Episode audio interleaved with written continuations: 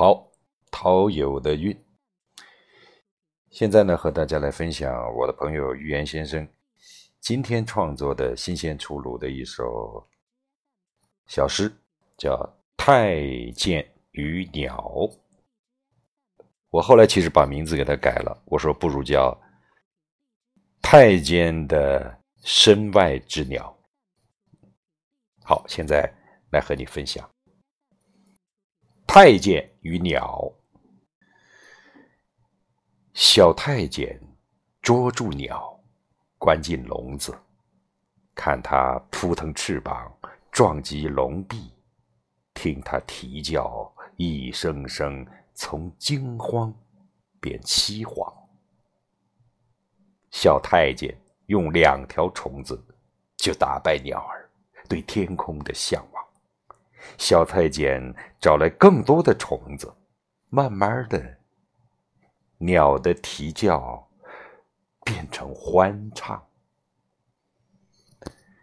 小太监老了，把鸟和鸟笼交给更小的太监，他一动不动，坐在深宫的暗影里。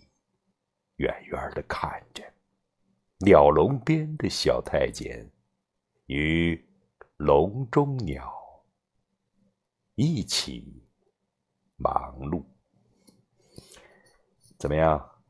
你能体会到诗中之意、题中之意吗？我在这儿就不做评论了。呃，最近朋友聚会的时候，我老在批评寓言的诗，说他。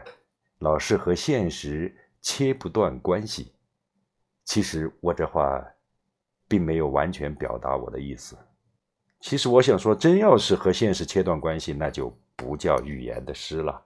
只不过他和现实保持关系的方式非常不一样，值得去玩味。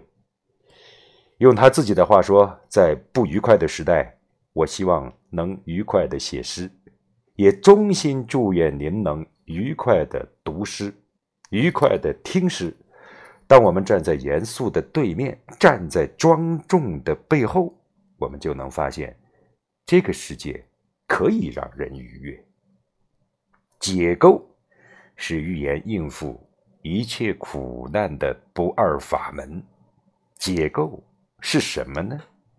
他说：“解构。”就是解下这个世界的腰带，脱下时代的底裤，真相让我们忍俊不禁。哈哈哈哈确实如此。你再听一听，看一看，感受一下太监和鸟，就明白什么叫脱下时代的底裤了。好吗？